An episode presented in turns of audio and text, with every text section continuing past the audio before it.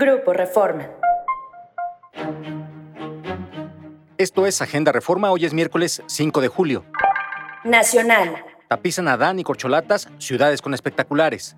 Con un discurso de campaña austera y reportes ínfimos de gastos, los precandidatos presidenciales de Morena han inundado con espectaculares decenas de ciudades y carreteras del país.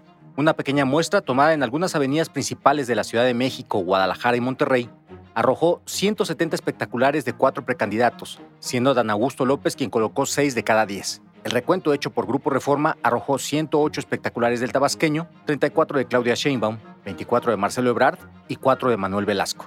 Los costos estimados para este tipo de publicidad van de los 20 mil a los 40 mil pesos mensuales por anuncio, dependiendo ubicación y avenida. También los contratantes deben firmar por al menos tres meses de campaña publicitaria, según reportaban políticos y proveedores consultados por Reforma.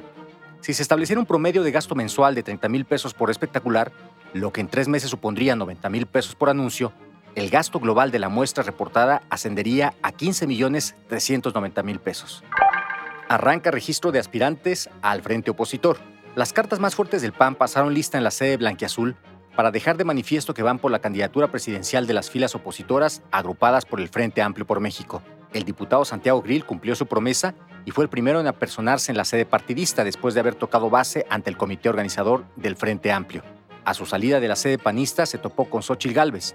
Un cálido abrazo selló el encuentro sin mediar palabra alguna entre ambos.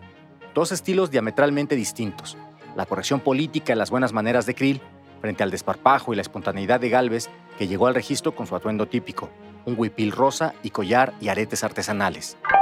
Atoran proyectos eléctricos equivalen al 80% de lo actual.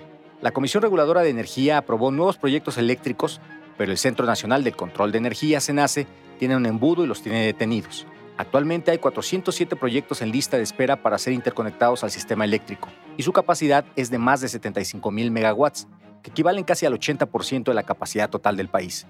Estos son todos los permisos o solicitudes de interconexión de nuevos proyectos generadores que están ya aprobados por la CRE, pero se están haciendo trámites para construirlos. Reconoció Ricardo Mota Palomino, director del SENACE, durante su conferencia en el Simposium Internacional de la Energía 2023, organizado por la Cámara Nacional de Manufacturas Eléctricas. Esto fue Agenda Reforma. Encuentra toda la información en la inscripción y en reforma.com. Síguenos en las diferentes plataformas de Grupo Reforma.